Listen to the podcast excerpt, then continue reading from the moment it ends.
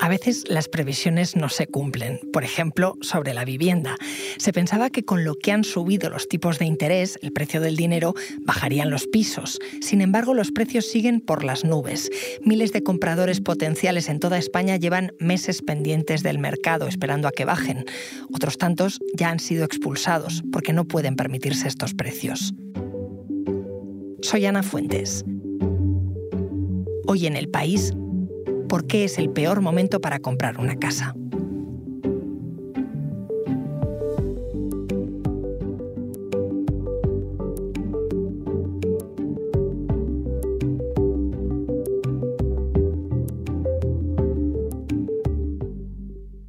Hola Sandra.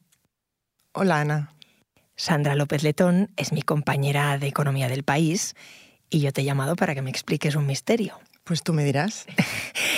He leído que ahora en España se están vendiendo menos pisos. Pues sí, es cierto. Eh, se están vendiendo menos viviendas y además también se están firmando menos hipotecas.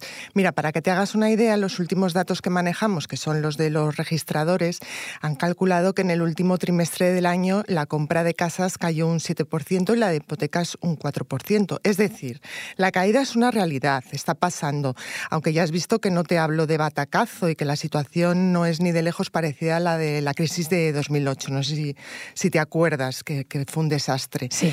Em, ¿Que los datos apuntan a un frenazo de la vivienda? Sí, pero de momento se está dando de forma muy lenta y mm, desde luego con más suavidad eh, de la que esperaban los que saben de esto, los economistas, los bancos, los agentes inmobiliarios. Y si se venden menos casas, el misterio viene aquí, ¿por qué están tan caras?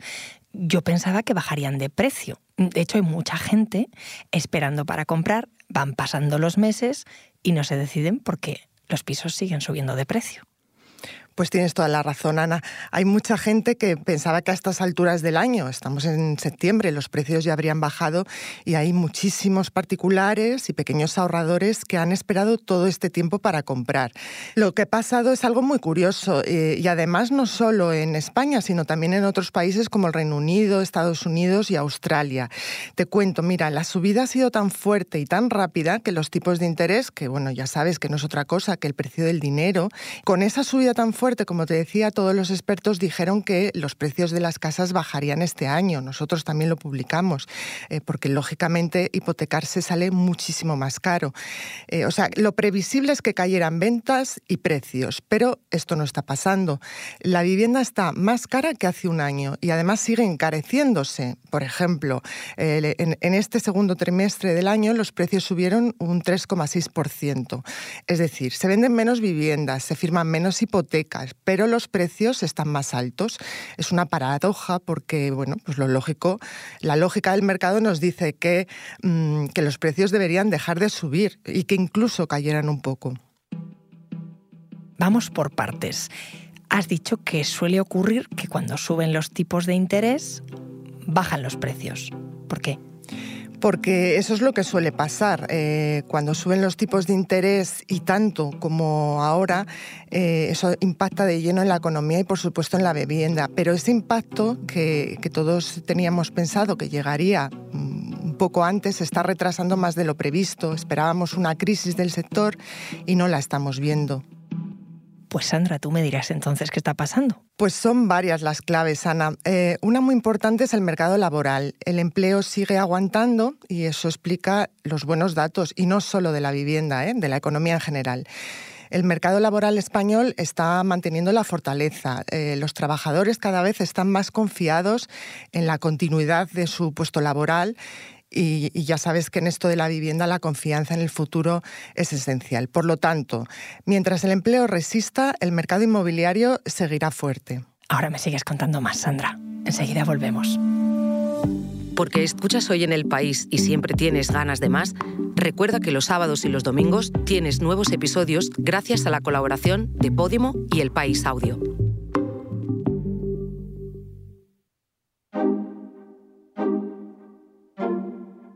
Estabas explicando las claves de por qué los pisos no bajan de precio como se esperaba. Has mencionado el empleo, que la gente se siente más confiada en que su situación laboral va a ir bien. ¿Y qué más está influyendo en que los precios no bajen? Son varias las cosas que influyen. Em, otro motivo de peso es la falta de oferta en las grandes ciudades, Madrid, Barcelona. Ahí es donde se concentra la mayor parte de la demanda, porque es donde también se concentra el empleo. Para que te hagas una idea, cada año se construyen 110.000 pisos nuevos, mientras que se crean 240.000 hogares. ¿Qué quiere decir esto? Pues que faltan casas. Em, te voy a contar otro motivo y es que hay mucha compra por parte de extranjeros eh, y, la mayor parte de ellos compra con fondos propios o con hipotecas de sus países de origen. Por lo tanto, a, este comprador en los tipos de interés no les está afectando. Eh, piensa Ana también que España es uno de los países donde menos ha subido el precio de la vivienda en los últimos años. ¿Han crecido? Sí, pero eh, aquí no ha pasado algo que, hemos visto en otros países, una burbuja tremenda. Por ejemplo, en Alemania han llegado a tener una sobrevaloración, los precios de las casas del 25% y Austria del 45%, o sea, para que te hagas una idea. Y algo que tienes que tener en cuenta es que los propietarios están siendo muy reacios a bajar el precio de sus casas y, y, no se bajan de ahí, de ese precio que han puesto y no hay manera. Que se creen que su casa vale más de lo que vale. Eso es, siempre. Entonces, esto que me estás contando, que los precios de los pisos no bajen, ¿está afectando más a las casas de segunda mano o, o también afecta a las casas nuevas? No, como dices, está afectando más al mercado de viviendas de segunda mano porque es el más grande. Ocho de cada diez pisos que se venden son de segunda mano y aquí es donde más caen las compras, sobre todo en el segmento de precios bajos. Yo te diría que en el entorno de 100.000, 150.000 euros, porque estos son los pisos que hasta ahora compraba la gente con menor poder adquisitivo y esta gente es precisamente ahora la que ha sido expulsada del mercado. ¿Qué pasa en, los pisos nuevos? Pues que la oferta es tan pequeña que supera con creces la demanda y por eso es muy poco probable que bajen eh, tanto ventas como precios. Y además el perfil del comprador es distinto, tiene más poder adquisitivo. Date cuenta que estamos hablando de un precio medio eh, de 300.000 euros, por lo menos en Madrid si el precio medio ha subido tanto y la gente de ese segmento de casas entre 100.000 y 150.000 euros mm, ha sido expulsada del mercado, ¿quién está comprando? ¿Hay un perfil? Pues muy buena pregunta. ¿Quién está comprando con los precios que tenemos de, de la vivienda, sobre todo en las principales ciudades? Pues se llama comprador de reposición, es decir, eh, compra una segunda vivienda. Eh, esta familia ya vive en una vivienda, pero porque han tenido un, hijo, eh, necesitan una vivienda más grande y necesitan cambiar. cuando venden su vivienda, tienen ahí un dinero que pueden invertir en la otra vivienda y eso es lo que está permitiendo a esta gente meterse en pisos tan caros. Y en cuanto a la edad de esa gente que compra, ¿qué dicen los datos? Pues los datos nos dicen que estamos ante un, perfil eh, con una edad comprendida entre 45, 50, 55 años y un poder adquisitivo medio, medio alto, un trabajo estable. Desde luego no estamos hablando de los jóvenes españoles que eh, no pueden acceder a, no solo a la compra, sino que tampoco pueden acceder ahora al alquiler y bueno, pues ya sabes, se ven obligados a eh, quedarse en casa de sus padres y no tienen la opción de emanciparse o como hemos dicho, compartir habitación. Y, la habitación no es barata, ¿eh? estamos hablando eh, de precios de 350, 400 euros solo por una habitación.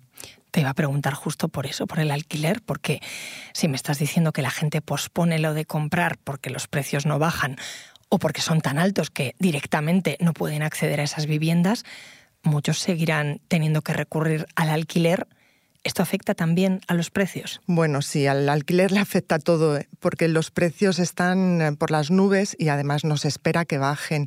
Em, la oferta es muy, muy escasa, la demanda es brutal eh, y eso impide que los precios se contengan. Y si además, como dices, mucha gente que tenía pensado comprar un piso ya no puede hacerlo y tiene que irse de alquiler, pues la presión crece.